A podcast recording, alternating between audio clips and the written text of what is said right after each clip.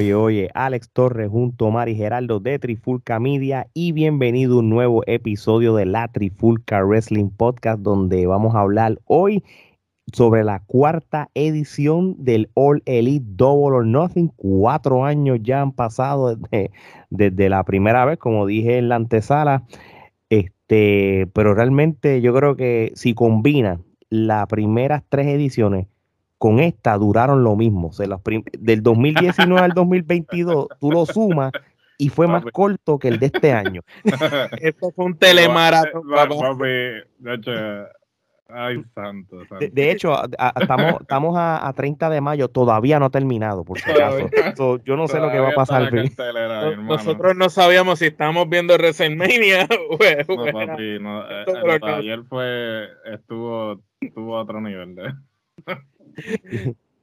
ya sabemos que queremos ir a un festival de Tony Khan jamás en la vida. porque si, ni así son las carteleras, imagínate los, Ni los, tres, ni los tres días de Wrestle Kingdom sumándolo, este, duraron lo que duraron. Los no, no, mano. Eh, eh, y, y, aquí hay un problema y, podemos hablar posiblemente de, de nuestros comentarios iniciales sin irnos deep. Yo creo que, que ya AEW tiene que empezar, y esto es lógico lo que voy a decir, contemplar hacer los pay-per-views un poquito más cortos. No y, y, que le dan como que rienda suelta. Súbete a luchar.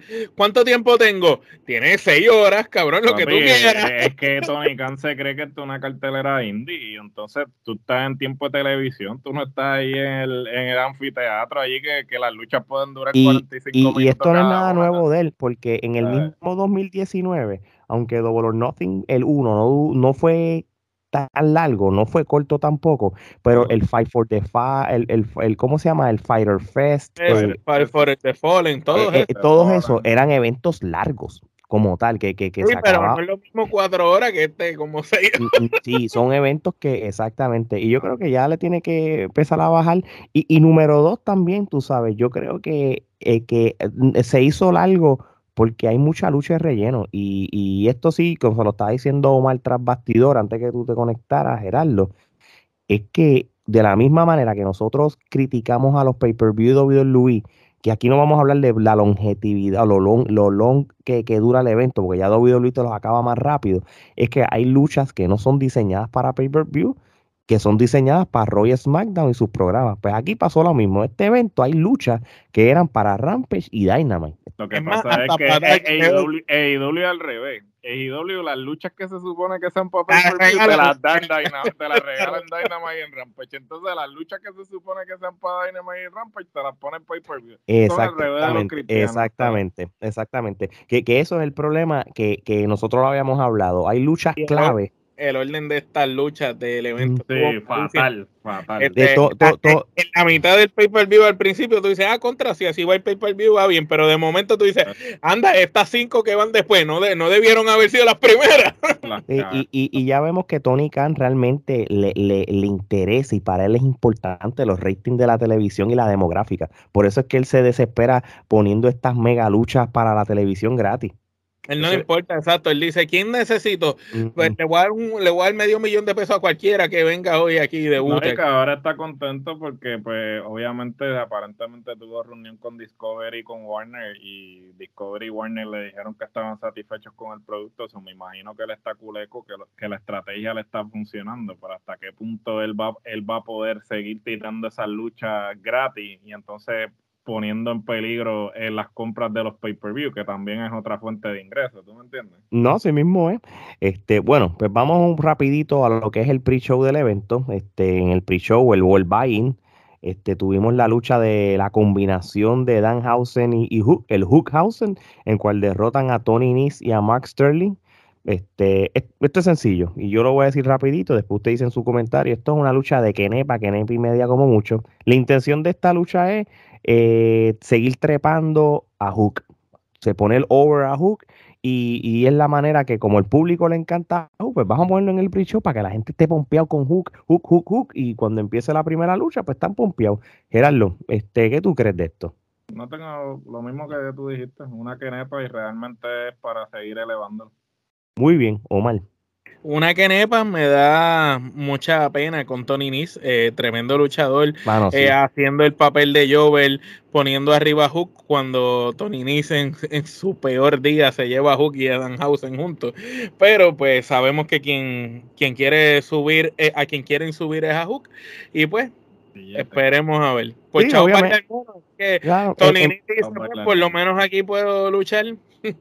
Y, y, y, en papel se sabe que Nis es un, caballo al lado de Huku que está empezando ahora mismo. Lo más brutal es que los comentaristas están diciendo, no, eh, de Premier Athlete, Athlete. O sea, ellos mismos están dándosela, pero lo estás viendo trabajando yo, ¿sabes? que... que, de hecho, ya viendo cómo, cómo toman la decisión de utilizar a Tony de esta manera para elevar a Hook, ya tuve cómo realmente se ven los true colors, los colores reales de Tony Khan como Caifán que es, como fanático de la lucha libre, que realmente y esta empresa se la, está usando como fanático y, y, él está pensando como, como un fanático, como si esto fuera un juego de video en General Manager Mode este, yo quiero ver a fulano contra fulano. Exacto, y yo quiero que él gane. Entonces, no, no, está pensando como, como realmente debe pensar una persona eh, eh, eh, que sepa de lucha libre. Que pues. sepa de lucha libre o, asignando personas correctas para ayudar.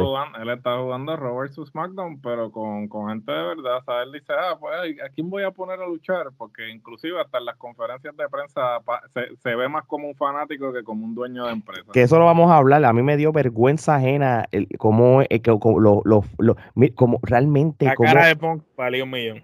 Sí, eh, eh, realmente cómo, cómo se le ven, estos son realmente los true colors, cómo en el 2019 nos, nos vendió una imagen como persona y lo cafre que ese tipo es. Sí, no, o sea, un cafre, un, un, es que no, niño, no solamente lo cafre, sino que él quiere ser un cool. Él, él, es como, él es como el chamaquito este que, que tiene que tiene chavo y este la gente jangueaba con él. Porque, eh, o sea, la gente jangueaba con él porque tenía dinero, pero o sea, no lo querían parte del grupo, sino que lo tenían parte del grupo. Sí, o sea, era como que, ah, mira, sí, vamos a jugar PlayStation, pero tráete tu PlayStation, algo así. O sea, eh, eh, Tony Khan es esa persona. De hecho, para ir, para, para entonces irnos con la primera pelea, pero este tema de Tony es interesante.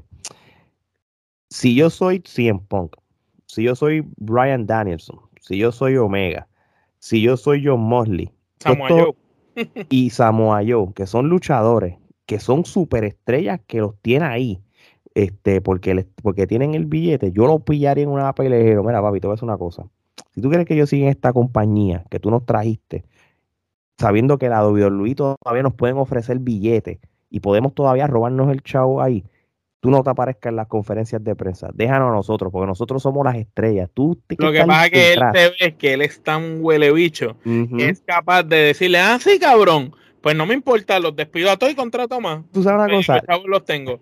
Eh, eh, él, se, ve así de, así de huele bicho. Yo, yo, te lo hubiera creído hace par de meses, pero desde que Cody se fue para allá, yo creo que David Luis sabe de que. y más lo que está pasando ahora con NJF, que ahora está más apretado. Sí, y que, que de hecho lo de NJF todavía uno puede pensar que puede ser un ángulo. Eso se puede, todavía eso se tira para los dos lados, pero ya eso es tema de, de otro episodio. Hablando de NJF, vamos a la primera lucha del evento. Aparece NJF después que se desapareció ese pasado fin de semana del, del Miran Greek y todo, para seguir cogiéndonos de zángano o no eh, el ángulo de, que realmente él esté en descontento con la AEW. De igual manera, envía salsa, le dio una, le este, cogió 10 powerbomb de parte de Warlord para ganarle una lucha cómoda y abrir el show. Gerardo, yo, yo pienso esto, ¿verdad? La manera que esta lucha sucedió, era indiferentemente las cosas estén bien en JF con AEW o no. No había manera que esta lucha fuera cerrada ni que, ni que, ni que se tirara para el lado de NJF. Esto era diseñado para esto que pasó. Que quizás lo sobre exageraron y los super squash ya son otros 20 pesos. Pero esto era una lucha para que pasara algo como esto. Este, ¿Qué tú piensas? Yo definitivamente pienso que pudo haber sido peor pudo haberle simplemente haberle hecho una powerbomb y Y vámonos que estarle. Y, vámonos que estarle. Siempre, siempre puede ser un squash peor de lo que le hicieron. Por lo menos aquí le dieron un tiempo para que hiciera, para que hiciera algo. Esto definitivamente eh, fue algo a última hora. Eh, yo creo que pues los reportes indicaban que le habían comprado el boleto para que se fuera de Las Vegas. Este, aparentemente pues terminó obviamente no tomando el avión.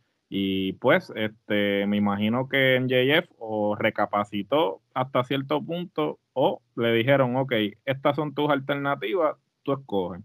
Pero ciertamente, eh, para efectos de, de, la historia, pues ellos tenían que hacer algo porque no podían permitir que un ángulo que llevaban trabajando eh, durante semanas este, concluyera de una forma así, abrupta, sin, sin ni siquiera tener una conclusión.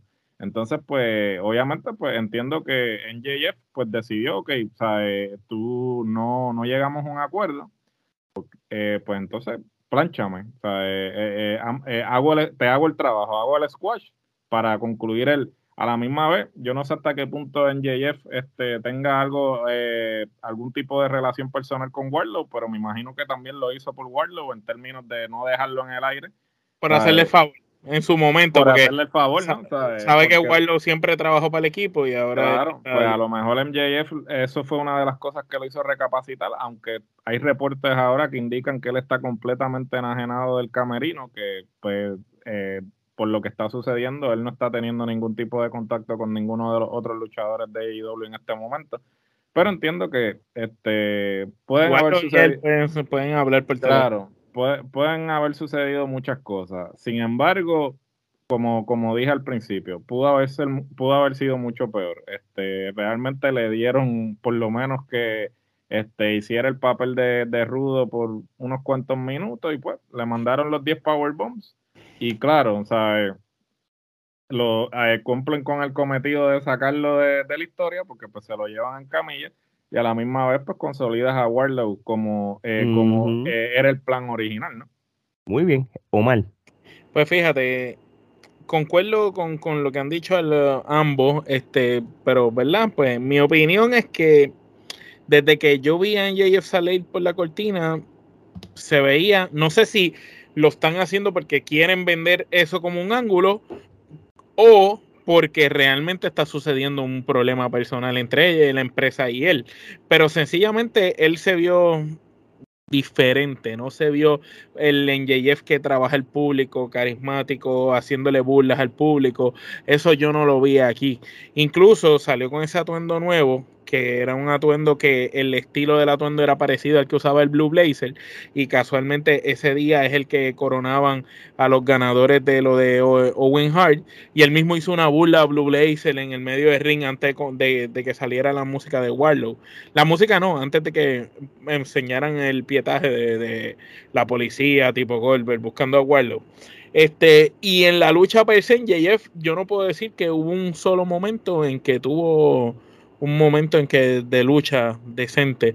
Todo fue una paliza, cogiendo una paliza. No sé si lo hicieron a propósito como un castigo, como piensa quizás Gerardo, de que dijeron, pues mira, este, no te voy a hacer el squash para no hacerte tanto daño, pero te vas a coger una pela, no vas a dominar nada, ni un segundo de la lucha.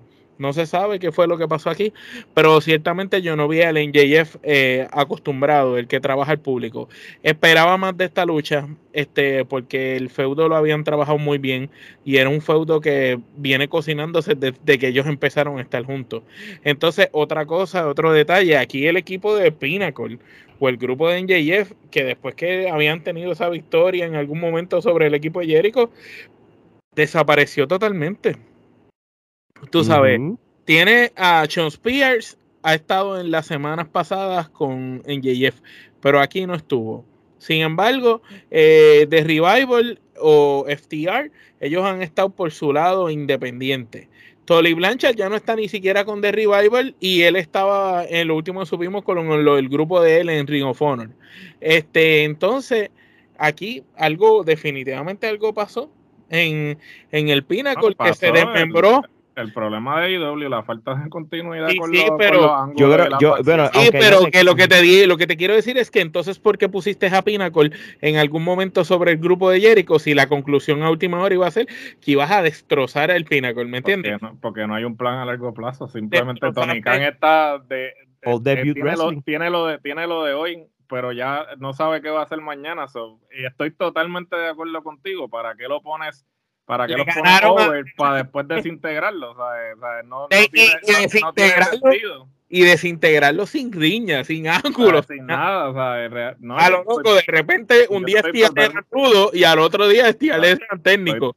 y totalmente de acuerdo contigo. Con Cien Punk abrazado. Tú sabes, ¿qué es esto? Real, eh, es increíble. Este, pero ciertamente yo entiendo que algo, algo raro pasa. Si es un ángulo o lo que sea, pero algo pasa con NJF y el NJF que no vi no es el acostumbrado. Esperaba más de esa lucha. Porque aunque Warlock ganó y lo consolidaron y qué sé yo, eh, es una ganada media. Es como, como pues, confórmate con eso, porque no hay más nada. Bueno, mira, yo, yo estoy sencillo. Este, yo creo que NJF ya lleva mucho tiempo activo y merece una merece unas largas vacaciones para, para que se reagrupe y si regresase de nuevo a, a, AEW, pues venga con un, con un ángulo con sentido y eso. yo pensé que después de la riña con, con CM Punk este, él, se iba a coger las largas vacaciones, pero todavía pues, lo siguieron utilizando para terminar el ángulo con Warlord. Yo sigo, tienen un, by the way, ambos tienen buenos puntos eh, de lo que están diciendo. Con todo eso sigo diciendo que, que, que mm, este es el tipo de lucha que iba a pegar con, con NJF y él, a, menos que, que NJ hubiera usado mucha trampa y John Spears estuviera envuelto, no, no fue como tal el caso, que por eso que yo creo que en, el, el, Steel Cage que tuvo Warlord con John Spears se hizo para eso mismo, para, para sacar del mapa a John y no tuviera que aparecerse el, el, domingo, porque si John no, no lo hubiera hecho, no hubiera sufrido el daño del Steel Cage, entonces lo traía. Prácticamente es como que te gané en el Steel Cage, te hice daño, pues no, no creo que tú aparezcas de nuevo porque sabes que te voy a destrozar. Por eso es que eso fue más bien un one-on-one como tal. Este, yo esta lucha para hacer un squash match y eso, como se sabe lo que iba a pasar y, y, y, y realmente no, no, iba, no íbamos a ver una clásica lucha de media hora y esto, mira, esto, vamos a ser realistas, esto es una lucha de Kenepa y media. Gerardo, ¿cuántas Kenepa? Yo le voy a dar una Kenepa. O mal una quenepa. Muy bien. Bueno, pues de esta vamos a una lucha que para mí no es una novedad. Esto prácticamente fue una lucha que hubiera sido tremendo para un main event de Dynamite, y lo digo con mucha sinceridad. Y es la lucha de los Young Bucks contra los Hardy Boys. Este, yo no desacredito que los Hardy Boys, para a la edad que tienen y eso, pues todavía tienen sus cosas. Pero ya llegó un punto. Tienen que, tienen que. Tienen que retirarse. Tienen dolores, tienen dolores, este, eh, tienen, tienen eh, la espalda casi bífida, casi, ni, casi, casi no se puede mover. Sí, no, Mahalli en pésimas condiciones. Eh, se le, se le soltó la bota y casi no podía ni, ni, ni amarrársela, tú sabes. cómo lo hace, ¿verdad? Es impresionante. realmente esto es otra. Esto, parece un, muñeco el Por eso te digo, esta lucha era, si tú querías hacer esta lucha, mira, hazle un main event de Rampage y Dynamite. De ahí no pasa. ¿Por qué? La, primero que nada, la gente, la gente que ve IW es un poquito más inteligente que el de la WWE porque tienen ese background de, de, la, lucha indie. ya la mejor lucha de ellos dos, de esos dos parejas se dio en el Ring of Honor 2017 en el ladder match la noche antes que que los Hardy ah, hicieran su regreso a la WWE. Y Gerardo, ¿cuántas veces más ellos han luchado? Buenísimas luchas, que tú las has ah, visto. No, muchas veces y realmente, como dijimos en la antesala, o sea, esto es una manera de, pues quizás que aquellas personas que no sabían de estas luchas anteriores, pues que los vieran en un, este, en otro en otra faceta, ¿no? En, un, evento que fuera de difusión masiva. Pero pasó lo mismo que habíamos discutido en la antesala, que pasó con Nakamura y el Style, lo mismo de Wrestler Kingdom a WrestleMania. La lucha de Wrestler Kingdom era mil veces mejor que la de Mania. Y acá las luchas de ellos anteriores habían sido mejor a lo que vimos acá. Pues, pero, mm, y encima de eso yo no puedo coincidir que ganaran los Hardy Boys a los más grandes porque como tú, aquí yo lo veo desde este punto de vista. Tony Khan, pues los tengo en mi compañía, ustedes les voy a dar la victoria y ustedes van a tener una corrida última más por el campeonato y van a ser campeones aquí. Así lo veo. Pero tú sabes que, Omar, ¿te acuerdas que lo habíamos, lo habíamos en la antesala eso mismo que tú dijiste? Lo habíamos discutido, pero se supone que aquí quien gane sean los Jombos, que sea el pase de batón de dos hermanos a dos hermanos que son pareja. No es, no, no es, y no cabe sentido que si Penta y Phoenix tuvieron una lucha que, que casi se matan literal, faltaba que sacaran dos pistolas en esa lucha con los Jumbox y los Jumbox le ganaron. Tú me vas a decir a mí que los Jumbox eh, eh, le perdieron con los Hardy hoy. Peor aún, peor aún, peor aún. FTR mismo. Y lo tenemos que decir y hay que ser honesto. Los Jumbox cargaron la lucha todo el tiempo por muchas razones. Los Hardy Boys están viejos, no se mueven igual. Jeff está a, dos Swanton Bomb de, ir en silla de ruedas. cuando el Swanton Bomb ese.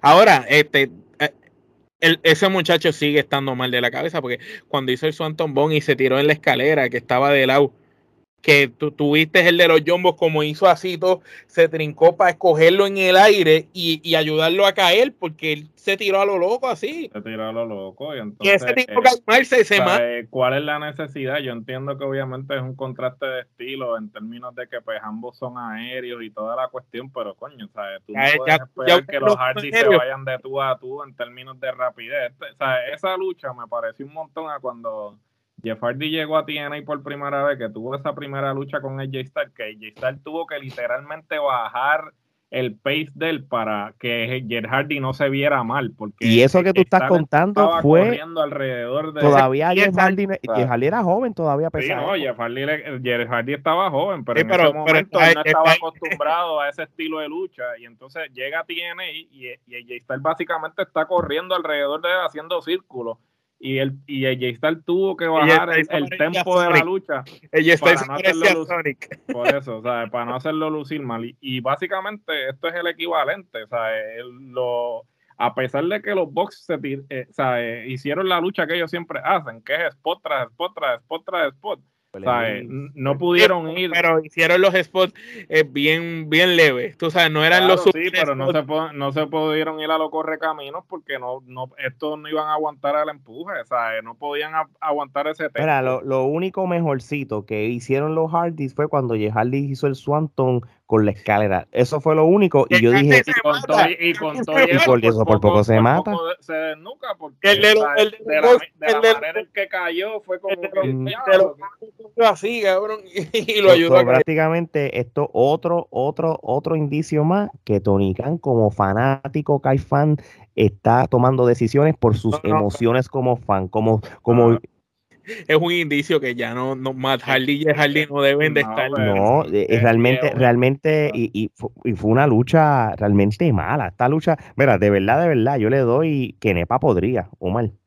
Yo le doy que Nepa podría porque me, es eh, realmente no solo entiendo que el final estuvo malo, sino que lo que estoy viendo y lo que estoy pensando es que ahora, según lo que me presentaste aquí, es que tú vas a darle una corrida última para el campeonato a los Hardy. Va a ser más grande. Eso yo no lo puedo comprar. Sí puedo comprar que los Hardy le pueden ganar a John Goldboy y a Lucha Sauro. Eso sí lo puedo comprar, pero no puedo comprar que le ganen a ellos este, después de, ganarle supuestamente a... y, y, y, cuidado, mano, porque John Goldboy y Luchasauro se mueven mucho mejor que ellos a esta altura. Eh, eh, sí, sí, sí. la otra cosa es que yo digo, o sea, si tú realmente estás viendo a los Hardy y te, te fuiste en el viaje de fanático, en el viaje de la nostalgia, ¿por qué los pones con los box? O sea, con los box los hiciste lucir mal, ¿por qué no los pones con FTR? Que es un, que es un, es un que, que ellos pueden seguir y FTR los, los, va a proteger porque FTR los va, los va a poner a lucir bien. So, entonces, es lo que yo entiendo. que son más pesados, son claro, luchadores que puedan, que ellos se puedan ir de tú a tú y que no los hagan lucir como que, ¿sabes? No deberían estar en el ring, ¿tú me entiendes? Entonces, esas son las cosas que yo no entiendo, o sea, es totalmente contradictorio que tú quieres como que elevarlos. más rápido, dos de los más rápidos. Claro, o sea, quieres elevarlos, pero entonces los pones con unos luchadores que realmente, porque vamos a ser bien sinceros, los box no, son, no están diseñados para hacer lucir, o sea, los box están diseñados para hacer lo que ellos hacen. A ellos ser la eh, Para ellos lucir, o sea, ellos no están ahí para hacer lucir a nadie. O sea, entonces, si tú los pones con los box y entonces lo que estás haciendo es la poca, bueno, no, la, no, no voy a decir la poca credibilidad, porque los Hardy son los Hardy. Pero vamos a ser sinceros, ellos no deben estar dando esas luchas ya. ¿Sabes cuál es la necesidad de que Jeff Hardy, con la edad que tiene, se, esté, tirando, esos Swanton Bone, ¿sabes? Que, que, un día de esto se queda parapléjico. Total, eso, ya eso no es una novedad. ¿Sabes? No es una novedad. Eso es lo que yo digo, ¿sabes? Una movida tan básica es una movida que ya todo el mundo hace. O sea, ya el Swanton Bomb dejó de ser especial. El Swanton Bomb es el equivalente de una suplex porque todo el mundo y su madre lo hace. Hasta el mismo Warlord lo hizo, lo, lo, lo hace acá rato. O sea, entonces tú dices. Hasta mal Jindra lo hacía mejor. Sí. Este, ¿cuál es, ¿Cuál es la necesidad? ¿Tú me entiendes? Entonces. Bueno, yo que gol, ha separado. También lo hace, también. Entonces tú dices, mira, que, que Nepa podría, mano. Y esto es una lucha que realmente. Eh, Admite que te, sorprendiste con los movimientos de Mahardy. Se mueve como un superado. de, verdad, de verdad que, que, es de corazón, de corazón. Oye, y cuando eh, viniendo, viniendo de gente, viniendo de gente que hemos visto la trayectoria de los Hardy desde, desde el comienzo, ¿sabes? Mano, de verdad, y que, que se retiren, que de corazón lo que están haciendo es eh, manchando su legado. Gerardo, esto es como, como, un atleta de cualquier otro deporte. Se niegan a retirarse y, y, y dañan los últimos años de su carrera. Como, que, que, corrió la seca y la meca por 20 mil equipos en vez de retirarse. Son, son jugadores que tú los ves en, en su prime y cuando no quieren aceptar que ya, y mira, los Hardy tienen mucho que dar en otra faceta, o sea, ellos no tienen que estar luchando, ellos pueden estar de productores eh, tras bastidores, o y tienen mucho que aportar a la industria en otra faceta, y ya más Hardy inclusive cuando llegó originalmente Idol, le estaba ya como que haciendo esa transición a esa faceta. y ahora viró para atrás. Viró para atrás porque el hermano llegó y me imagino pues que le entró el follón y ahora pues quiere, pero no, mano, ¿sabes? No tiene, ah, tú quieres, pero no tienes el equipo ya. Eso, ¿sabes? Tu, tu cerebro quiere, pero tu, tu cuerpo no da para más. No te lo permite. No, incluso para que tú veas que no da para más desde hace tiempo. Yo recuerdo haber visto años atrás que no me no tengo conciencia, pero sí fue antes de la pandemia. Este a Jeff en Puerto Rico luchando un aniversario y si no me equivoco fue con con Forfiti que peleó y lució muy, muy por debajo y está con, con 450 eh, y, y, se notaba que 450 era más ágil que él, más rápido y tuvo que bajarle a, a, su estilo de lucha para poder luchar con él. Aunque Jeff lo superaba verle en tamaño y estatura, pero obviamente en la velocidad y, y pues ciertamente yo pienso que este tipo de luchadores tienen que reconocerse y, y reconocer sus límites, con qué luchadores ellos se pueden trepar al ring y con quién no, tú sabes. Pues si tú eres un luchador, qué sé yo, como Christopher Daniel o Frank Frankie Kazarian, que a pesar de sus años todavía pueden darle ese tipo de luchas a esa velocidad, pues mira, dala. Pero no te trepes. No... la condición física de Christopher Daniel y Frankie Kazarian, cuando tú los ves, mano, los tipos no parecen ni de la edad que tienen. Es verdad. Jeff Hardy, nunca ha sido un tipo de tener una condición física este y Mahardy menos porque Mahardy yo se ve más joven que se fue más joven que este que, que el nene que, que, salió que, pues, que el Spanish God tenía mejor, condición que el Spanish tenía mejor condición que el Spanish God. Y, y Hardy, cuando único yo lo vi a él en buena condición física fue cuando hizo el ángulo ese con Echi Colita, que había regresado. Ah, que se puso fuerte. que se puso en buena. Pero fuera de eso, yo nunca he visto a Mahardy tener una condición física así. Siempre fue así normal. Mira, este, yo creo que que, que, me da pena, mano. Yo, yo era. los Hardy Boys son los Hardy Boys, brother, y, y, son unas leyendas en la lucha libre y, y, revolucionaron la lucha libre, pero de verdad que, que se tienen que retirar. Yo creo que, Se veían hasta atrasados, mano. Realmente, cuando yo los vi salir por la entrada, Matt se veía físicamente los dos, tú los ves y tú dices, contra, aparenta que se ven bien, pero loco, cuando los ves ya, tú dices, mira, es que ese estilo de esa vestimenta de ellos se quedó atrapado en una era. En la época que ellos lo hacían eran innovadores, pero ya es como, como todavía Carlos Colón luchando después de 40 años con la trucita de esa cruza. Sí, no, esa es otra cosa que ellos nunca han, modificado el atuendo, nunca han tratado de hacer nada. O sea, ellos son los Hardy, son los Hardy, y, eso nadie se lo quita. Pero si tú, o sea, es un Jericho ¿sabes? Tú tienes un nombre, pero trata de actualizarte, trata de mantenerte vigente, ¿sabes? Y ellos, hasta, bueno, hasta, hasta la misma canción hasta Tony Khan compró los, los, de, los Sí, pero es que él, tiene sueños mojados, tú sabes. Sí, él está, sí, él, Él, en el caifaneo full, pues hasta compra las canciones para, para complacer a la gente, para él ser el cool. Él, va, él mismo va a dañar su, su producto, brother. Y, pues, obviamente, mira, todos estos luchadores que son de la WWE, si, si, me, si no, le va la percepción a la gente de que están por los chavos y más nada te voy a dar el doble, pues vente para acá, vamos a tirarnos. Oye, de una lucha mala vamos para la otra. Eh, por el campeonato de TBS, este, Jay Cargill, como, se sabía, le dio una salsa a Ana Jay. Este, Ana Jay te la estaban tratando de venderle que se podía ir al tú a tú. El final fue horrible, malísimo, que Ana Jay no lo supo vender, más coreografiado. Es más, yo creo que Ana Jay le dijo, mira, ya estoy lista, me avisa ah, pues puedes tirarme. Qué mal, qué mal. Otra, otra nepa podría, brother. Te lo voy a decir. No importa que tú hayas traído a, a Stokely Haraway de, eh, a, AEW, que al final después salió en Moon y qué sé yo, esta lucha fue una mierda. Sobre esta lucha yo lo doy que Nepa podría. Gerardo, no se quiere hablar de esto. No, no que Nepa podría. Realmente eh, mataste un debut ¿sabes? Como que por eso lo hubieras dejado debutar al otro día en Dynamite. sí, Sí. ¿Por qué la pusiste a debutar cuando realmente eso no hizo ningún tipo de sentido? Realmente, ¿sabes? Fue como que vamos a debutarte por debutarte, ¿sabes? No entiendo. ¿sabes? Entonces Tony Khan definitivamente tiene que descifrar cómo debutar a la gente, porque entonces debutas al Malcolm Vivens o whatever el nombre que tenga ahora, este, y entonces luego debutas, eh, debutas en Vermoon y es como que, ¿sabes? Y después debutaron en la promo esa pendeja a, a Rush.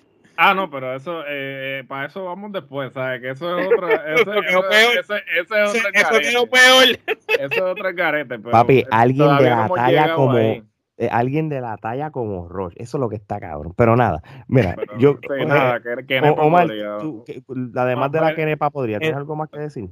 Mira, Kenepa podría igual que usted, pero Ana Jay se veía desorientada, ya no sabía ni lo que estaba haciendo. Yo. Estaba bien que Tenían que poner, le hubieran puesto cualquier otra luchadora antes que a la misma Leila Hirsch, entiendo que hubiera hecho mejor. Pero bendito, ella está, ella, está recién operada, por eso es que no está. Ella ahora mismo sufrió una lesión fea y está operada. De lo contrario, ella, ella. la, que Tony Khan votó, que no servía para nada, pues, este, ¿cómo era que se llamaba? La, la trigueñita. Ah, este, sí, sí. Ah, la Big Soul.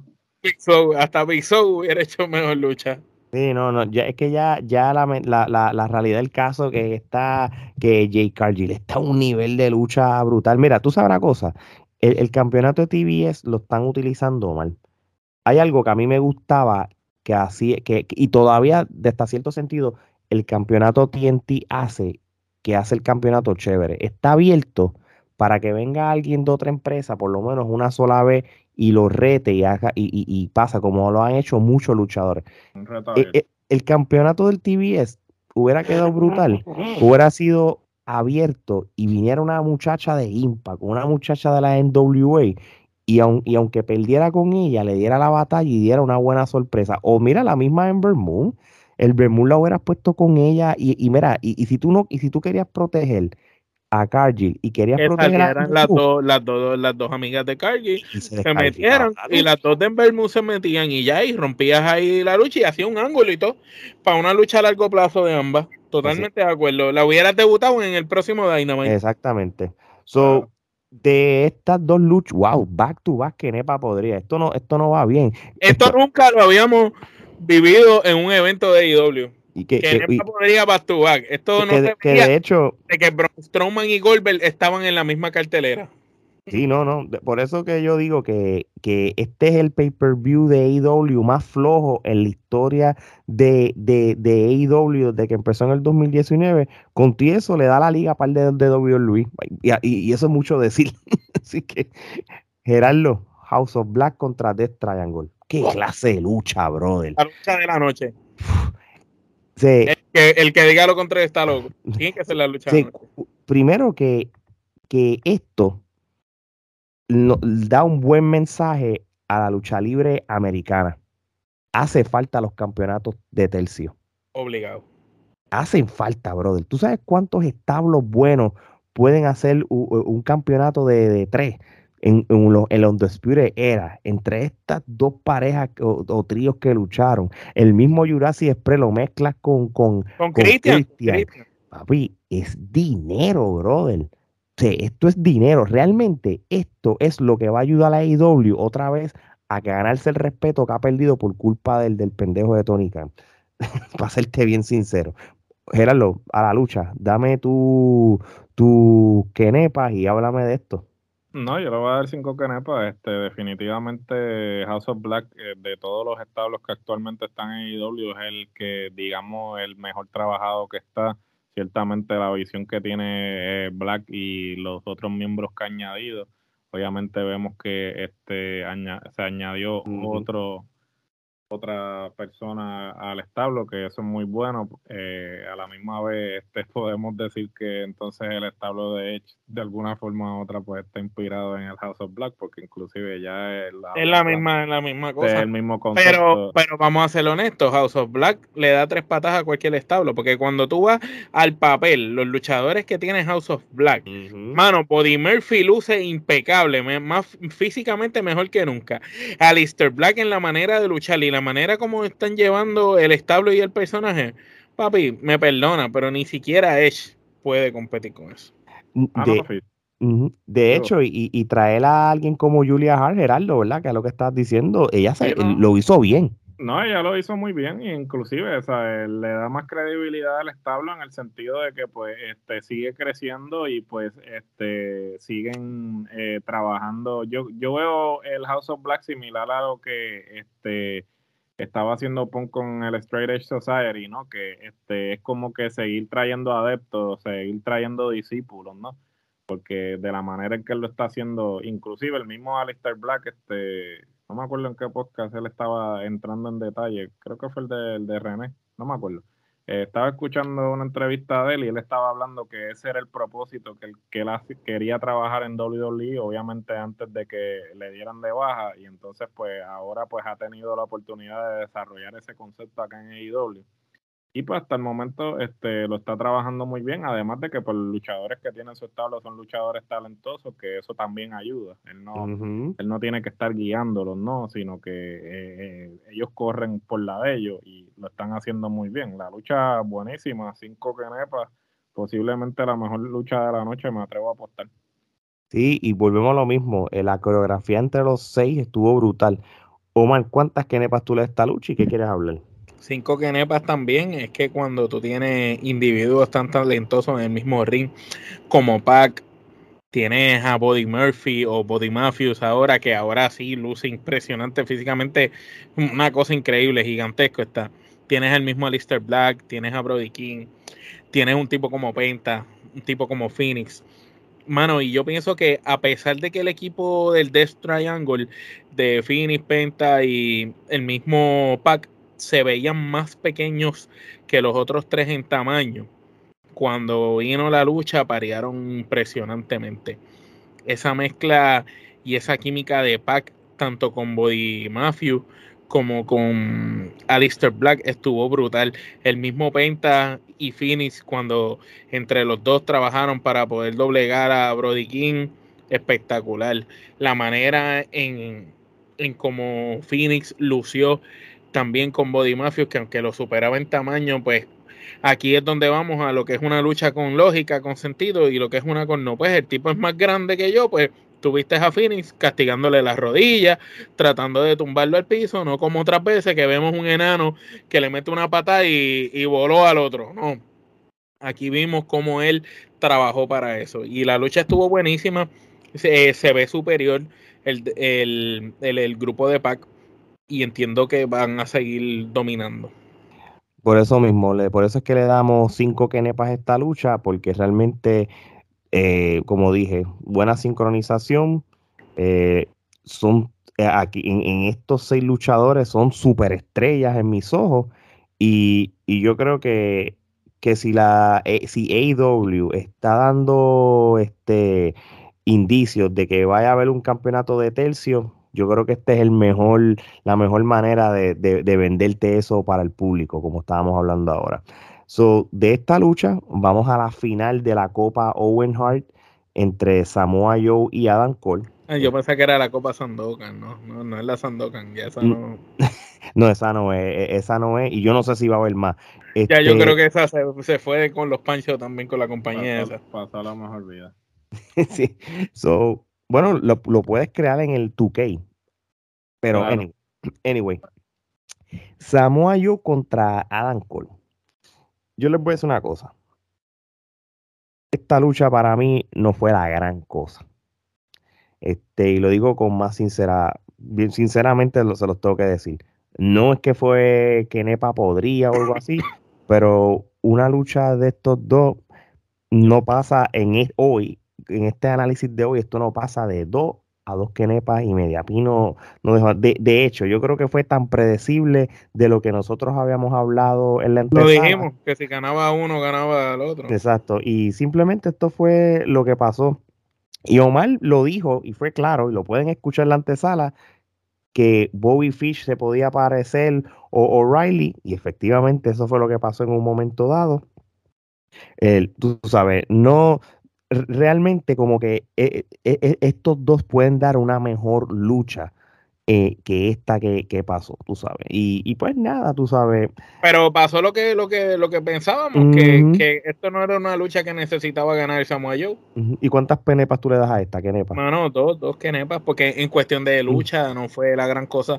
Toda una lucha de televisión, no dieron una lucha de pay-per-view realmente. No sé si es que están tratando de protegerse ambos luchadores y como ya aquí se sabía quién iba a ganar, no querían hacer mucho revolú y botar la casa por la ventana aquí y están guardando eso para un evento de Ring of Honor o otra cosa. Que puede ser el caso, pero como quiera que fuera, para un evento de esta magnitud y tan importante, yo esperaba una mejor lucha de los dos. Esperaba que, quizás Samuel Jones me vendiera, que, lo iba a dominar toda la lucha y que al final Cole ganara de chiripa. Pero no. Aquí vimos un Cole bastante estable. Gerardo. Yo le doy dos canetas. Este, una lucha que me decepcionó porque esperaba mucho de ella partiendo de la premisa de que era la final de este torneo, que era la primera edición del torneo tomando en consideración que es un, un torneo en honor a One Heart y que los dos luchadores este, son de una talla a otro nivel en lo que concierne a su habilidad. Como lo, como lo era One Heart, tú sabes. Era lo One Heart, claro. Pero este, para mí la lucha no fue digna de. La lucha no fue digna definitivamente del torneo. definitivamente que no. Pareció una lucha de cualquier programa de Dynamite. Este, Mejor estuvo la de Darby con, con Fish. Eh, yo, no sé si ustedes, yo no sé si ustedes tuvieron la, la, misma, percibieron lo mismo, pero cuando Cole le hace el finisher a Joe, yo no pensé que él, eh, eh, Joe lo iban a planchar. Yo pensé que él iba a, hacer a levantarse. Que él iba a levantarse, porque de la manera en que le dio el, el, finisher, como no se vio fuerte. No se vio contundente como para plancharlo. Entonces cuando lo plancha y, se acaba la lucha, yo me quedo como que otra cosa también que, tengo que este, mencionar sobre esto fue porque ¿cuál, es cuál fue la necesidad de incluir tanta lucha y simplemente no darle el tiempo necesario a las luchas que ya estaban en la cartelera. En vez de simplemente añadir más luchas y entonces cortarle el tiempo a las luchas que merecían tener más tiempo, como eran las ambas finales de, de, esta, de esta copa. Exacto. Eh, es realmente decepcionante por demás. Eh, no sé si fue por el tiempo que tuvieron o qué exactamente sucedió, pero no era, no fue una lucha a la altura de la que esperaban. Y mucho menos de un torneo de One que estamos hablando que One no dio una lucha mala. Que no, y, y la, y, el torneo solamente es en memoria de él, no tiene significado en cuestión de number one contender y nada. Pero sin embargo, perdón que te interrumpa, que me acordé ahora, una misma de las de la lucha que FTR, que ambos miembros hicieron en su contra para, eh, para este torneo, para mí fue la mejor lucha del torneo. Esa, eso fue una gran lucha. Esa fue la mejor lucha de ese torneo. Bueno, y de esta lucha vamos a la otra final de la Copa Owen de la división femenina, en cual este Britt Baker, Dr. Britt Baker DMD. Pues, Te ganó uno, iba a ganar la otra. Era imposible que no. realmente, yo no tengo nada en contra de Ruby. Para mí es una muy buena luchadora pero jamás ella puede dominar, ella está al nivel de, de Britt Baker. Aquí la única que estaba a nivel de Britt Baker y pudo haber, y, y, hubieran hecho mejor el bracket para que la final hubiera sido Tony Storm contra Britt Baker y, y, hacer, y ser la mejor lucha femenina de la noche, no, se, no sucedió. Y realmente pues nos dieron esta. Aún así, esta lucha tuvo mejor que la de Samoa Joe y, y, Adam Cole. Pues esta lucha yo le doy tres quenepas, porque realmente eh, Ruby Soho este, dio la lucha de su vida para irse a la par con Britt Baker. Eso, desde, ese punto yo lo digo, porque Britt Baker va a hacer su trabajo. Y Britt Baker luce bien eh, siempre. So, aquí la, la que tenía que demostrarle que puede estar al nivel de Britt Baker era la misma Ruby Soho. Y Ruby lo hizo. Ruby cuando le dan tiempo lucha muy bien. Sí, sí. le doy mucho, mucho crédito a Ruby Soho y la felicito por, por darle una muy buena lucha. Tres quenepas. Este, y, y se sabía al final. Omar. Tres quenepas y media. Eh, Rubisojo tuvo un buen desempeño. Britt Baker, pues era obvio y evidente que si el marido, la pareja, había ganado la lucha anterior, ella iba más que a ganar. Eso lo sabíamos, incluso lo mencionamos en la antesala, que era una posibilidad muy alta. Gerardo. Yo le voy a dar tres quenepas. Este, como había mencionado en la antesala, yo pienso que Baker no debió haber estado en este, en este torneo en, el principio, ¿no? Este, pero entendía que si había llegado a la final, lo menos que tenía que hacer era ganarlo. Sin embargo, pienso que esto no ayuda a Rubisojo. Este, ya Rubisojo tiene dos derrotas en contra de Britt Baker. Realmente tú no tienes una división femenina que tenga este, muchas personas que realmente tengan la capacidad de... Y el micrófono, y, ella es de las pocas.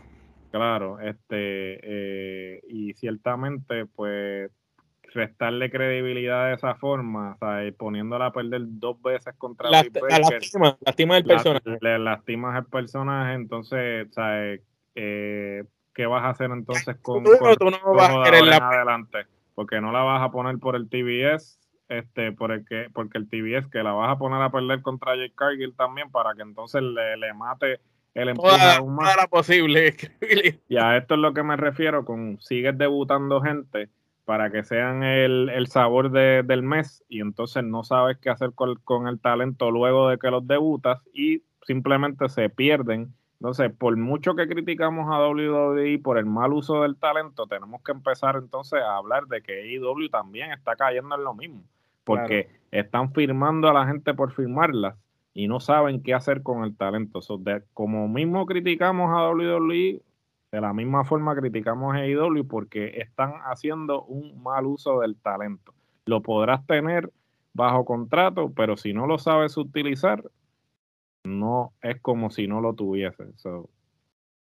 tres que nepa, triste por Rubisojo, porque es un talento que entiendo que si le dan la oportunidad, eh, puede hacer mucho más de lo que está haciendo. Y más después de cómo llegó. Luego de cómo llega la empresa pues, con los el, eh, todo la, el, tú sabes, llegó aquí. Por eso te digo que, que los debutan como que, ah, wow, mira, llegó fulano, y entonces pasan dos semanas y Oye, de esta lucha vamos a pasar a una lucha relleno en Scorpio Sky, Ethan Page y Page Samban versus Guevara, Frankie Caseren y Tai Conti. Gerardo, empiezo contigo. Este, estas son las luchas que, por lo menos, que, prácticamente, gracias a Dios, existió un juego de NBA. Tu comentario y tus quenepas.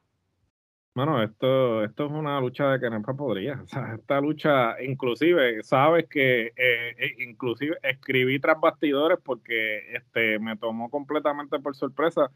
Yo dije como que adiós, hablamos de esta lucha en la antesala. Y entonces. Yo ni pues, sabía de esa eh, lucha. Alex me dice, no, no, la incluyeron a, última hora. Y yo, ah, ok, o sea, porque ya yo estaba como que, wow, tan, mierda es esta lucha que ni me acuerdo que hablamos de ella, ¿sabes? Pero mentira, ¿no?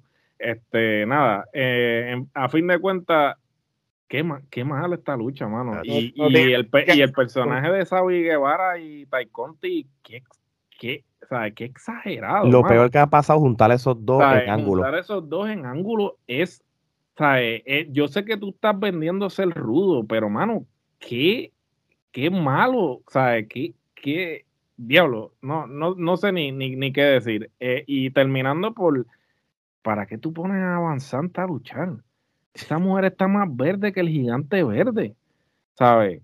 Entonces, la Taikonti que tampoco es una cosa que es la, la, la Natalia Neidhart de, de, la lucha libre. O sea, pones a dos mujeres que realmente, o la Taikonti tiene más experiencia, pero no es no, ella no tiene la experiencia como para cargar a la otra. entonces pones a dos mujeres que no tienen ni puta idea de lo que están haciendo. Entonces, para colmo de males, es un ángulo traído por los pelos. No, no sé de verdad, sea, Que Nepa podría y un, y un desperdicio de, de pues, a esto es lo que me refiero. Bueno, en un momento dado, los rudos se suponen que son los del grupo ese de Dan Lambert. Y en un momento dado, el público está favoreciéndolos a ellos. Es que, yo no sé quiénes son los rudos ya, porque esto empezó, esto empezó con que eh, esta gente iban a ser los rudos, pero entonces ahora que va bueno, en fin, yo no, esto es un arroz confundido en alga que no se sabe qué hora es.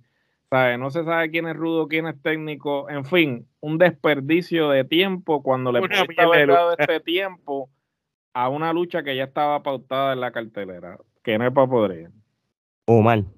Una mierda de lucha, este, me da pena con talento de la talla de Frankie Kazarian, Scorpio Sky, el mismo Ethan Page, mano, este, estaban luciendo en esa lucha malísimos todos. El mismo Sammy Guevara es un gran luchador y de verdad esto es una clave de lo que a veces dice Gerardo, cuando no tienes nada que hacer con ese grupo de luchadores talentosos, ah, pues júntalos ahí en una lucha de una lucha dispareja y que luchen ahí al garete, vamos a ver qué pasa. Y la lucha fue pésima. Entiendo que esto no debió haber estado ni siquiera en el pay-per-view. En todo caso, si lo querías poner, lo hubieras puesto esto en el pre-show, inclusive la de Hook la, la hubieras dejado también allá. Yo estoy de acuerdo contigo, por eso fue que puse a Gerardo al principio, porque el, domingo cuando estábamos texteándonos sobre esta lucha, estábamos hablando, esto es una miel de lucha, esto es una quenepa podría, pero a niveles eh, Braun Strowman. Yo creo que lo que pasa es, si yo, yo decirle que hubo que no hubo ninguna parte buena en la lucha, pues estoy mintiendo porque hay unas partes de Guevara y el mismo Scorpio Skytan Page que porque son buenos atletas, peso, pero el conjunto de todo como tal fue un desastre pero eh, la lucha innecesario. Exacto, sí, sí, sí, eh, obviamente. Eh, por eso y la psicología de la lucha es lo que le hace que sea una mierda. So, realmente esta lucha no debió haber sucedido. Esto es otra lucha más de relleno que debió haber sido parte de un Dark, de un Rampage o un o, no existía ese punto. Esto no debió haber existido, tú sabes. So, por ende, nos vamos con otra Kenepa podría, tres Kenepas podría un evento como, como con AEW. Este, el de este evento ya está por el piso. De hecho, otra lucha de relleno, pero por lo menos estuvo buena, fue Kylie O'Reilly versus Darby Allen. Eh, te lo voy a poner de esta manera. Kylie O'Reilly no te da una mala lucha. Y Darby tampoco. Y, Darby tampoco. De hecho, yo creo que, que, es una lucha que no es común en ver a Darby Allen luchando así, porque este, Darby Allen también es otro, otro stunt double type Darby Allen es, otro, otro Jeff. Él es un Jeff Hardy en crecimiento. Pero demostró que puede ser mejor que Jeff Hardy y que puede demostrar otras habilidades luchísticas. Que puede, puede salvar su espalda por una lucha. y yo creo que le doy crédito a Darby Allen eh, por, por lucir bien frente a un señor luchador como Kyle O'Reilly. Y esta lucha yo le doy tres kenepas y media. No puedo decir mucho porque realmente aquí no hubo storyline ni nada, pero luchísticamente por lo menos tuvo muy buena, o mal. Yo le tengo que dar cuatro. Kylie O'Reilly se almorzó a Darby Allen, lo llevó a la escuelita, eh, lo hizo entender lo que de verdad es lucha libre. Kylie de verdad que cada vez demuestra por qué es material de, de, ser uno de los mejores luchadores de su generación. El tipo está a otro nivel. El mismo Darby hay que dársela. Este, cuando hizo el finish ese en el apron, en la parte esa dura de ring afuera, me sorprendió. Jamás pensé que eso iba a suceder. Cuando vi a O'Reilly trepado ahí, yo lo que me imaginé que Darby se iba a tirar con el con el double stomp, así como pisándolo con las dos piernas dobles, que es lo que normalmente hacen en ese tipo de, de movida, pero lo que vi fue que se tiró de espalda con el finisher y yo dije, Dios mío, mío, ¿qué es esto? Eh, eso fue un momento, oh my god, de la lucha. Este, y y pienso que la lucha merecedora de esas cuatro para Darby entiendo que este tipo de lucha con personas así lo hacen crecer como luchador y lo sacan de, ese personaje que ya tenemos como que esa manera ya, como tú estabas quizás mencionando al principio, que, que, Darby tiene como que un estilo de lucha establecido y, y ya tú esperas que siempre haga lo mismo, pero cuando lo sacas de esa zona de confort y lo pones con luchadores serios y buenos luchadores, lo llevas a, a su límite, a otro tipo de lucha. Y aunque perdió, lució muy bien como tú mencionaste, un, un super y un veterano luchador como Kyle O'Reilly. Muy bien, Gerardo. Ah, esta es una lucha de cuatro canepas definitivamente, a pesar de que fue una de las luchas de relleno, creo que fue la única lucha de relleno que realmente valió la pena, que, no sentí que estaba este, desperdiciando mi tiempo. Este, Darby aún perdiendo realmente ha demostrado que este tipo de lucha es lo que necesita para seguir creciendo, porque eh, tanto la de Pong como esta, como otras luchas que ha tenido, él aún perdiendo, este, ha salido ganando porque ha demostrado que se puede salir de su zona de comodidad. Coge credibilidad con la gente también. Y agarra credibilidad también porque ¿sabes? se puede ir de tú a tú con el que sea, aun cuando esa persona ciertamente es eh, completamente opuesta al estilo al que él está acostumbrado a luchar. De verdad que es un tipo que este, eh, deberían darle una corrida quizás por el TNT, quizás, no sé hasta qué punto llegaría a, campeonato mundial, pero sería interesante verlo eh, en una faceta o en una historia por el campeonato, a ver cómo se desenvuelve, porque creo que ha tenido un gran crecimiento con estas luchas que ha tenido. Y cuatro canepos. Muy bien, este, por lo menos Tony Khan pegó ese relleno. Este, oye, de esta lucha. seguro no lo pegó él, fue uno de los agentes. A lo mejor él, él le dijo a, a, a Jerry Lynn: Mira, necesito una lucha más para rellenar el evento. Él mató una lucha y cuando Jerry Lynn fue para allá atrás, dijo: Mira, ustedes dos, pan, o algo así. Porque yo no, no, no, veo que, como que. Porque realmente en papel no es una lucha atractiva que tú quieres ver. Pero cuando la, la vimos fue espectacular.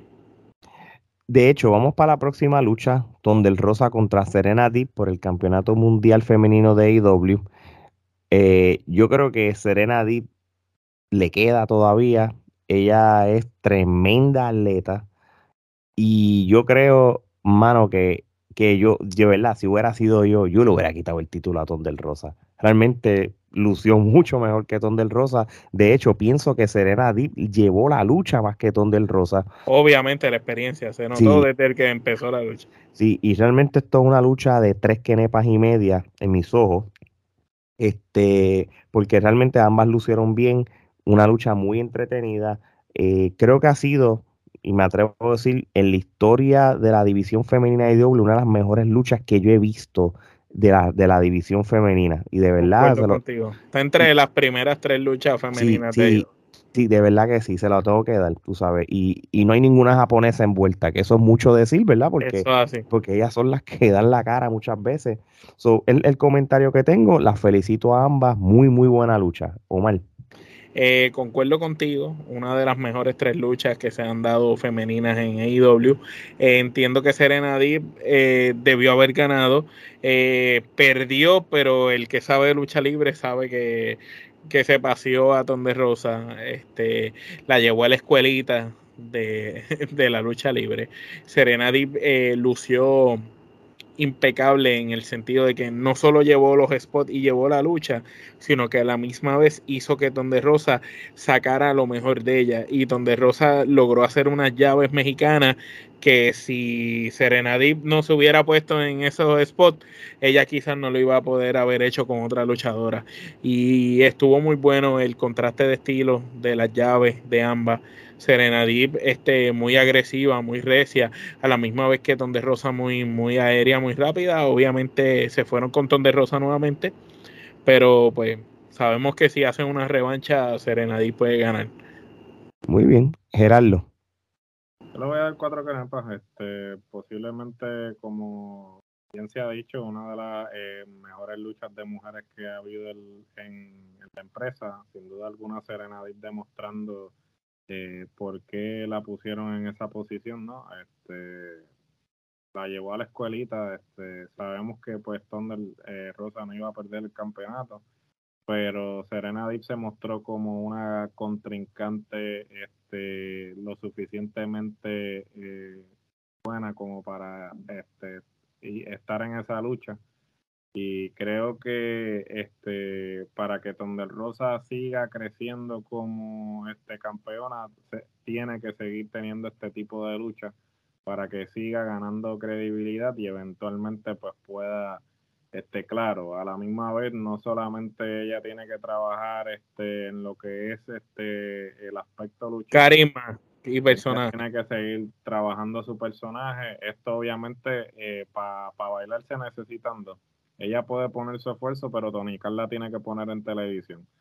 Si Tony Khan no la pone en televisión semana tras semana, ella no puede este, trabajar en, en, lo que es el desarrollo de su personaje, y el, ¿sabes? porque tú trabajas el desarrollo de tu personaje con promo y público. con tiempo en televisión. Si, si no te dan el break y ella siendo campeona solamente tuvo 25 minutos de, de tiempo en televisión, yo no creo que eso es lo suficiente como para tú. Pero Baker sin ser campeona tiene más. Por eso, ese, ese, e, e, ese es otro detalle. que, pasó que Baker se ha consolidado eh, por el tiempo que le dieron en televisión, porque inclusive cuando ella estaba lesionada, ella estaba constantemente en televisión. Pero entonces ahora Britt Baker, siendo la campeona, casi ni sale. Eh, Britt Baker no, este, Tondel Rosa, casi ni sale en el programa de televisión. So, definitivamente luego de esta lucha, tienen que darle más tiempo en televisión y realmente quién va a ser la próxima. ¿Le vas a poner a Britt Baker siendo ella este, la campeona de los Owen Hart o qué es lo próximo para Thunder Rosa? Porque realmente mirando el roster actualmente Jake Cargill y tampoco entiendo que, que, sea conveniente tirarla para eso porque entonces no la tira se la pasea sí no definitivo hasta el momento no o sea es, es, mi próxima pregunta. ¿Qué es lo próximo para Thunder Rosa? Ah, la, van a poner otra vez con la Mari, con el hombre, el tipo tipa, este, ni, ni la Rose. ¿Esa mujer está todavía en el sí, sí, pelea una vez al mes. de verdad, pues probablemente eso es lo que hagan.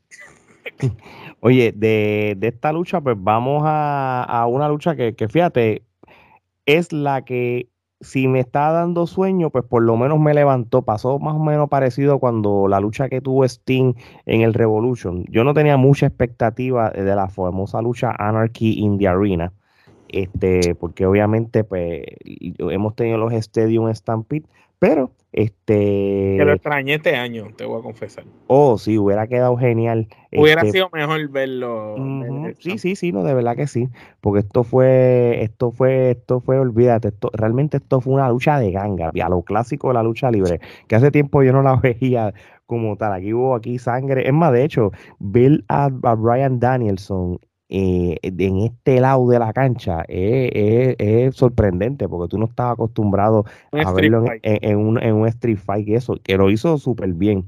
Pero The Jericho Appreciation Society pues derrotan a Eddie Kingston, Santana, Ortiz y Brian Danielson y John Moxley este, en un brawl de 5 contra 5. Omar, ¿qué tú tienes de opinión sobre esta lucha y cuántas quenepas? Pues le doy tres quenepas. Eh, no es que estuvo mala la lucha, no fue mi gusto de lucha por la manera en que los spots fueron grabados, brincaron, tú sabes, era un desorden total lo que había. Pienso que eran muchas personas para, para una sola lucha de este tipo.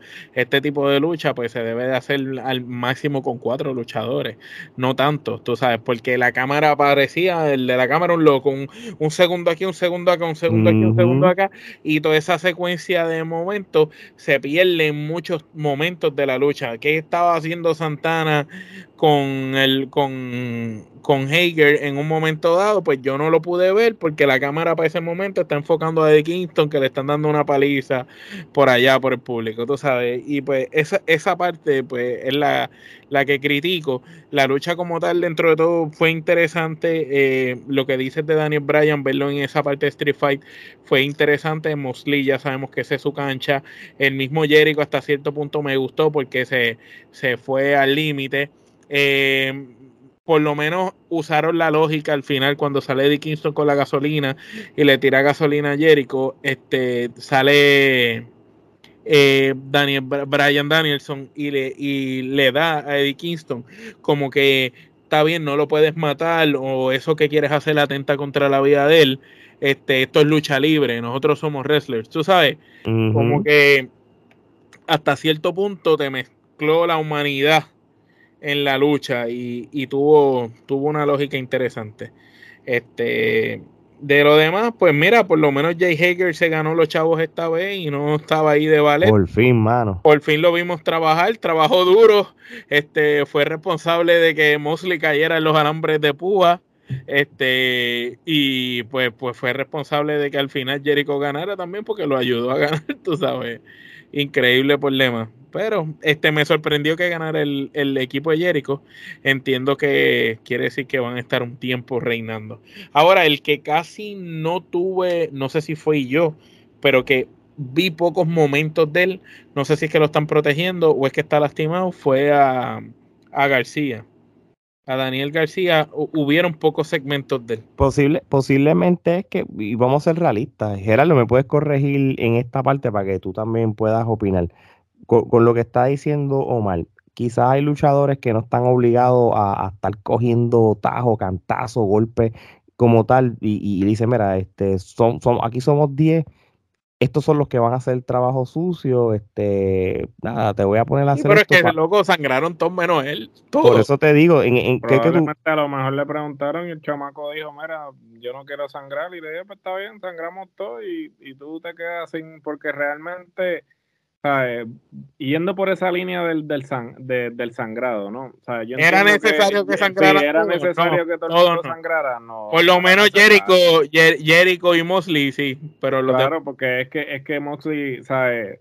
Yo creo que estuvo tanto tiempo en WWE sin poder sangrar que él quiere todo ese tiempo, todo ese tiempo que no pudo sangrar, pues lo quiere compensar ahora. Porque ahora todos los días este, quiere tirarse un Sandman, se está tomando una lata de cerveza, papi, y se, y, se, y se jalta con la lata en la frente para sangrar, porque no importa la lucha que tenga, eh, empieza a sangrar. Hasta el mismo Daniel Bryan me, sorprendió, el Brian Danielson me sorprendió, me quedé como que, wow, hasta este está sangrando, eh, vamos, vamos a rajarnos todo aquí, esto, fiesta en América. ¿tú ya Hegel, ya Hegel, sí, todo el mundo, y entonces pierde, pierde la razón de ser, porque entonces cuando todo el mundo está sangrando es como que ya no es una novedad, es como que, ah, pues todo el mundo está sangrando, vamos a sangrar aquí por aquello de eso, ¿tú me entiendes? Y, como que lo encontré como que estuvo de más, como que uno que otro que sangre está bien, pero entonces todo el mundo sangrando como que pierde la razón de ser. Este Santana tenía el título del agua. Bueno, ah, eh, eh, este, también nos eh, faltó el detalle de que este, el árbitro y este co-dueño del agua ahora es parte de, de IW también. Este, sí, Mike Yoda. Pero ya le había salido una vez arbitrando. Así que yo no. Salido? Ah, pues mira, había pues dos o tres luchas, así que no sé cuál es la novedad. ¿Será que, arbitró, ¿Será que arbitró de gratis o por por paga, así como. Bueno, será, no sé. Pues, tú sabes que habían otras plataformas que lo estaban vendiendo como una novedad. Pero nada, este, en cuanto a mi opinión, pues mira, yo le voy a dar tres que nepa. O sea, es una lucha que yo realmente, eh, la lucha así de gimmick, eh, si no, obviamente se supone que esto era para culminar el feudo entre los dos grupos. Pero me parece que este feudo, a diferencia que. claro. Y fue traído por los pelos. Entonces, yo entiendo que había demasiada gente, como dijo Omar, era bien difícil tú poder percibir que lo que estaba sucediendo porque el camarógrafo entonces tenía que cambiar de toma constantemente para poder cubrir todo lo que estaba sucediendo. Entonces, tú, sabes que, yo pensé que iban a hacer, que iban a dividir la pantalla como muchos cuadros. Yo, yo, yo hubiese comprado eso mejor. Porque cuatro cuadritos, así cuatro o cinco a la vez. Tenían noción de lo que estaba sucediendo y entonces podías como que ver, pero entonces eso de estar cambiando de toma constantemente como que realmente te hace perder el interés en la lucha también porque es como que, ok, ¿qué cara está pasando? Pero sí, yo le voy a dar tres que no, mm, no se asemeja a los a Stampede. Eh, eh, el Stampede es superior. El Stampede fue muy superior. No, bien, yo le doy también tres quenepas porque realmente mm, después que tú tuviste muchas malas luchas, a pesar de que la lucha anterior a esa pues fue muy buena, este por lo menos hizo el trabajo de mantener el de mantenerla elevada al nivel. O sea, no hubo eh, no, no hubo esto sub y baja de eh, hubo una muy buena lucha en Serenity contra del Rosa, pues por lo menos esta la mantuviste entretenida, que yo creo que esa fue la intención, tú sabes, este, mantenerla entretenida, interactuar más con el público, porque estaban los luchadores más pegados para que no se duerman ya después, porque esto ya era la hora número 16 del evento, tú sabes, muchos han durado como tal, este, y, pues, le, le están regalando café al público. Sí, sí. Fue, fue una lucha este, que, que hasta cierto sentido era predecible lo que iba a ocurrir, menos el desenlace. Yo hubiera pensado de que. Y lo que pasó al principio, que entraron todos con la canción de, de Welting. Entonces, los, los rudos entraron con la de Jericho y acá todos entraron con la de Welting de Moxley, por el público, todos, como si fueran todos un solo grupo. Y no después que se quedó la canción pegada, sonando todo, y Jericho es el que rompe la tarjeta de sonido. Tú sabes, eso para mí que fue un error real y, y, y, pues Jericho lo utilizó a su favor porque el comentarista Excalibur dice, oh, eh, por fin vemos que se ha acabado la música porque Jericho le molestaba que no fuera la de él y fuera la canción de Moxley y la rompió. Como todo, como todo señor luchador con lógica. Eh, él, dijo, espérate, porque esa canción no, no ha parado. Vamos para la mesa de transmisión y vamos a romper la tarjeta de sonido. Muy bien, muy bien. Oye, este, la próxima lucha, este, una lucha súper predecible, sabía lo que iba a ocurrir. Eh, realmente no tenía nada de expectativas porque sabemos el desenlace. De hecho, le doy quenepa y media, dos quenepas como mucho, porque realmente este, se sabía lo que iba a pasar y no era nada atractiva. Pues los Young Gold Boys y Lucha Saru pues derrotan al Tintas y Keith Lee y Swerve Strickland eh, por el campeonato mundial en parejas de la AEW. No tengo más nada que decir sobre esto. Yo creo que, que la historia de la, del campeonato mundial es la lucha más floja que yo he visto. Y realmente, hermano, no, no, Kit Lee este, ni lució bien, brother, este, como tal. mejor luchó, mejor eh, lució Luchasaurus y John Goldboy, pero esta lucha fue floja y, y siento que Christian no estaba hasta de más allí, no sé para qué día antes estaba allí metido. Pero nada, mano, nada es perfecto en esta vida. Este, Kenepa media. O mal. Eh, una Kenepa, este, está interesante que, que por fin John Goldboy y Luchasaurus cambiaron los colores de las ropas. Pienso que eso fue lo más, lo más relevante, que cambiaron el tono de verde que, que usan en la ropa. Porque lo demás de la lucha no, va a la pena Es lo único que podemos hablar. Lo, más importante de la lucha es que, los flequitos que tiene Luchasauro en las botas son los mismos, pero el pantalón cambió dos tonos de verde. Y John Goldboy ya no es de brown la truza, ahora es verdecita. Pues, por lo menos. Interesante problema. Gerardo. Que, que, súper comentario. Una crepa, no, no quiero ni abundar. Continuamos, por favor. que te fascinó el desempeño de Kirli. Tú, tú, viste a Kirli. Kirli parece que se tragó a Kirli ya. se tragó a mí allí. Mira, este. Vamos para el main event, claro. Este, yo creo que este es lo, creo que donde podemos abundar en esto de aquí puede salir hasta un en la clara aquí, pero nada, vamos a ver cómo surge en nuestros comentarios. De verdad, este 100 Punk el nuevo campeón mundial de la AEW derrota a Hanman Page. Para sorpresas de muchos, Cien Pong es el nuevo campeón. Para mucha gente ya venía a venir porque esto es otro acto de caifanismo fanático ciego, enamoramiento mamaera que le tiene Tony Khan a Cien Pong desde que hizo su debut. So, no me sorprende nada. Este, esta lucha para mí no fue la gran cosa yo le doy dos kenepas. Este, este, por lo menos a por ahí voy a empezar. Esto no fue una lucha que, se puede considerar un clásico. Yo creo mejor clásico dio Hanman Page con Daniel Bryan las dos veces. Tú sabes. Y, y nada, mano, ¿qué yo te puedo decir? ¿Qué va a pasar de ahora en adelante? E, eso lo veremos. Este, podemos profundizar ahora. Vamos, vamos a seguir preguntando por aquí. Gerardo, ¿cuántas kenepas? Si ponga el campeón, que es la que hay. Yo le voy a dar tres kenepas. No fue una, lucha que, tú dijeras, wow, no es la mejor lucha que ha tenido Punk, definitivamente no es la mejor lucha que ha tenido Hammond Page tampoco. Sin duda alguna, pues. tampoco es que Hammond Page.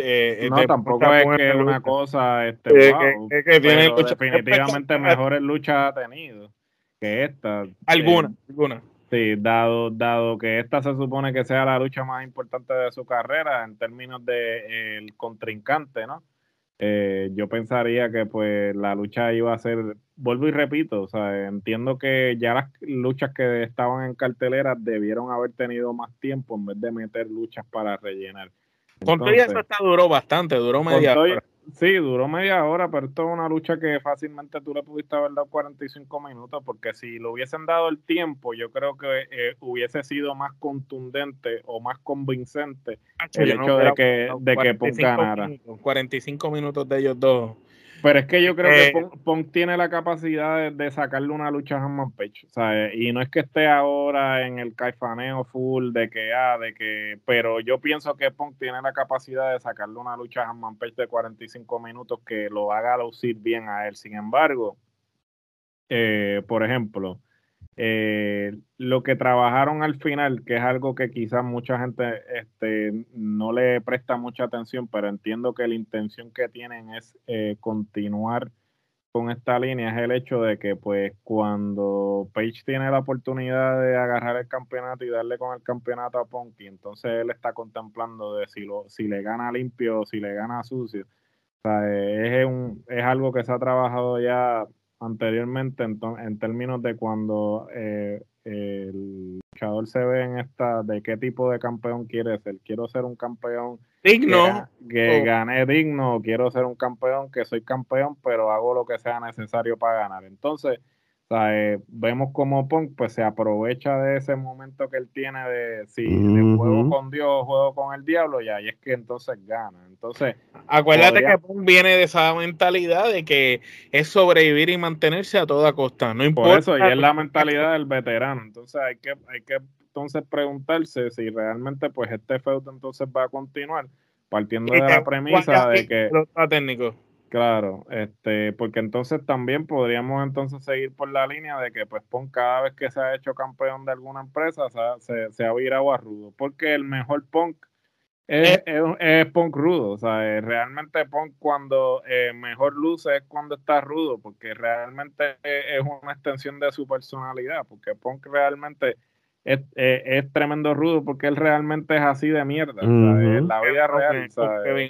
Kevin, Owen, de rudo también luce bien. claro, porque es una extensión de su personalidad. Entonces, hasta cierto punto, pues habría que entonces preguntarse si eh, esto no va a concluir el feudo entre ellos, sino que ahora Page vuelve otra vez por la revancha y entonces ahí pues este termina quitándole el campeonato a Punk y ahí logra consolidarse. Muy bien. O mal. Este, yo pienso, mano, eh, la lucha para media hora estuvo ahí más o menos. Tampoco es que fue como están mencionando una, super lucha. esperaba quizás un poquito más de, la lucha, pero por lo menos el vaquero lució decente y pues Cien Punk es un luchador probado que ya sabemos lo que da. El hecho de Cien Punk como ganador, pues solamente me contesta lo que yo había dicho, que en la antesala que pues Hanman Page es un campeón pero es un campeón que aunque tenga el campeonato, no es una persona que llame la atención, que la gente le guste y que la gente esté encima de él. Sin embargo, Cien Pong es un, nombre que la gente, ah, diablo, Cien Pong es el campeón, ahora sí voy a verlo, ahora sí vale la pena. Entonces, Cien Pong va a ser un campeón presente, un campeón que ante los ojos de la gente está ahí vivo y, no es, y es un tipo que tiene carisma y no como Hanman Page. Yo pienso que Hanman Page lo mejor que hace es quizás tener esa, esa revancha obligatoria con Punk, perder nuevamente, que Punk se vire rudo y Hanman Page ir a una, a, una contienda por el título intermedio de la empresa, que es el TNT, y virarse a rudo. Hanman Page ya es hora que se vira rudo porque siempre fue, fue la perrita de Kenny Omega, fue la perrita de Elite, siempre ha sido como el nene bueno, el nene bueno, el nene bueno, y ya es hora que se vire a rudo y, y que saque a ver si vemos algo mejor en su personaje, porque evidentemente dándonos lo mejor que nos ha dado hasta ahora, aunque nos da buenas luchas dentro de todo, no nos está dando más no está dando carisma, no está dando lo que la gente eh, pide a largo plazo y a fin y al cabo, pues eh, la lucha libre es un negocio y eso vende. Punk como campeón vende, Hanman Page como campeón no vende nada.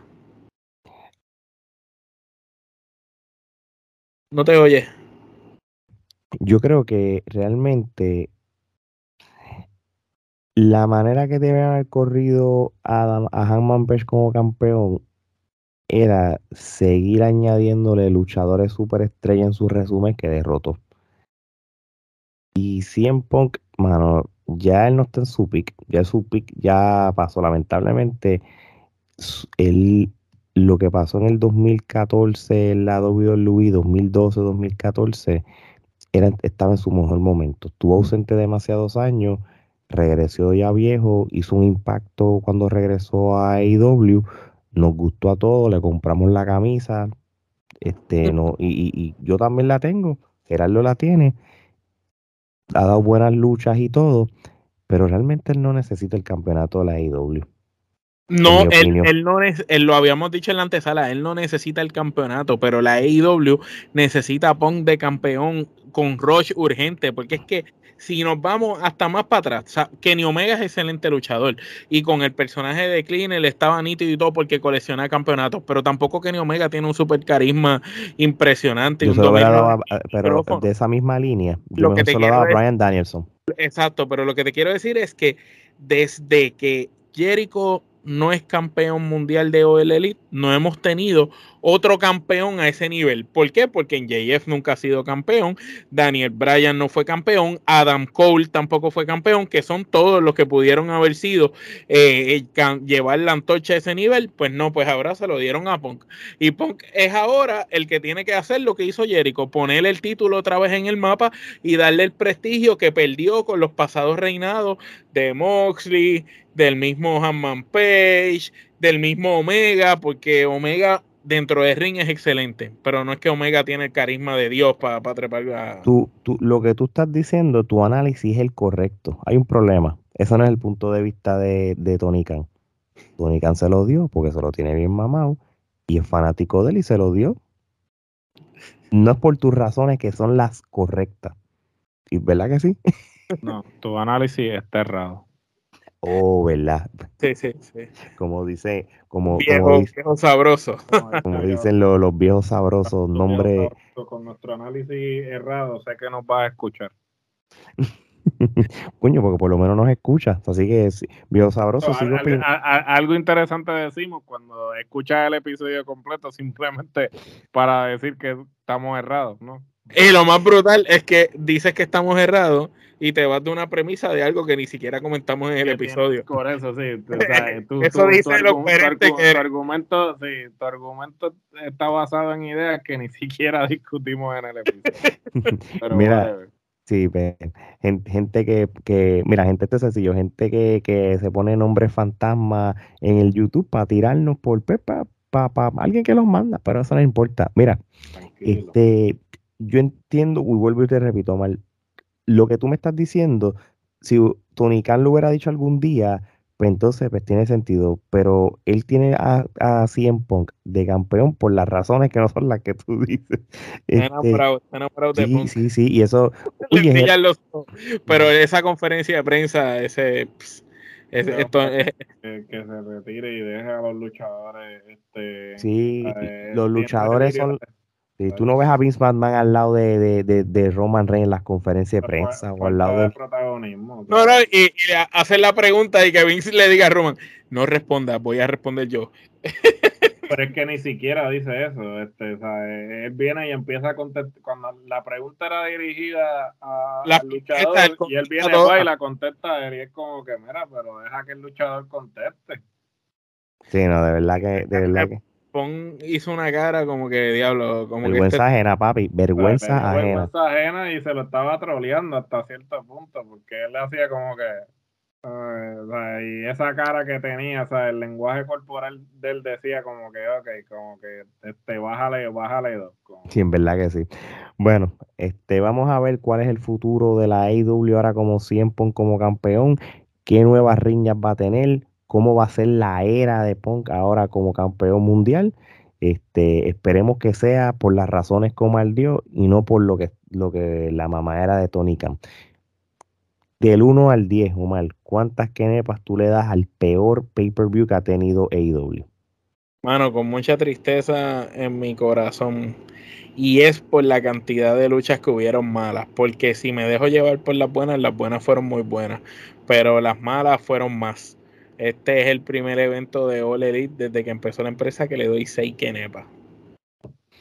Yo le doy 5 kenepas. Gerardo que me quede nada por dentro, cinco kenepas. Realmente llegó el momento en que miraba el reloj y decía cuándo esto se va a acabar. Pero va a poner de esta manera. WrestleMania y Backlash quedó mejor que este evento. Sí. Sencillo. Este, cuando otros años ha pasado lo contrario. Y es, no, otros, otros años en este tipo de eventos hay luchas nominadas a lucha del año y no hay ni una. No, realmente no. No hay ni una, porque las dos mejores no, fueron ramilletes. Para que tú veas. y, magia a Elite. Tony Khan está. Cody se llevó la magia de All Elite con él. La, magia era Cody. Lo que hacía que los luchadores dieran el máximo en el cuadrilátero era que su jefe luchaba también y luchaba mejor que ellos. Pero oye, pero sabes que nadie es perfecto, todo el mundo, todas las empresas van a tener buenas o malas. Yo creo que lo peor que, puede estar sucediendo es que su jefe se esté metiendo demasiado las narices y lo que él creó con mucho sacrificio lo va a perder con mucha facilidad.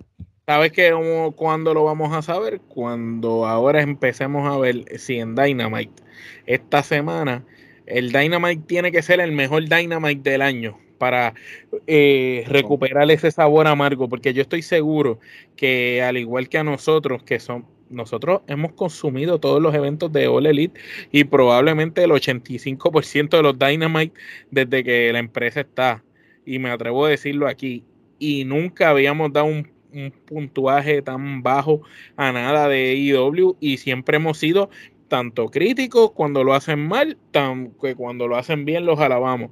Y esta vez es realmente los tiramos por piso porque es que realmente estuvieron por piso. Este miércoles Tony Khan tiene que botar la casa por la ventana y no me refiero a luchas nada más, sino a la estructura del programa y de cómo reparar el daño. Ah, hay, que, hay que ver si cuando Cien Pong salga como campeón realmente la gente genuinamente lo va a comprar y, y ver cómo va a ser, porque él no va a ser campeón transitorio. Eh, él si te fijas, ningún campeón de Olelita hasta ahora ha sido transitorio. Que a todos los que han, han cargado la correa han estado más de 100 días por con la correa. Sí, sí, y, y, y, lo que ayuda es que son cuatro pay-per-view al año. Por eso es que de cuatro pay-per-view ya tienes uno malo, pues el porcentaje no te va a ayudar. tienen que... había defendido, entiendo que siete veces el campeonato y había salido airoso esas siete veces. Ahora que él no es campeón, podemos decir que ha sido, fue un excelente campeón.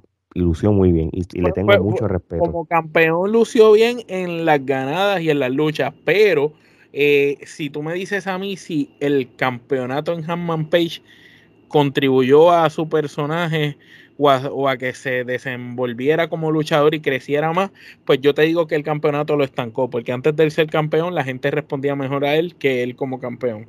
Eso es verdad, eso es verdad. Bueno, mi gente, con eso dicho, este, como siempre digo en todos los episodios, sigan apoyando nuestro contenido en YouTube, suscríbanse si no se han suscrito, sigan apoyando nuestro contenido en audio, suscríbanse o denle follow a su plataforma de podcast favorito. Por eso es que muchos países nos consumen gracias al apoyo de ellos. También nuestras redes sociales, la Trifulca Media, en todas las cuatro plataformas principales de social media. Sigan dándonos follow, like o, suscripción, lo que sea.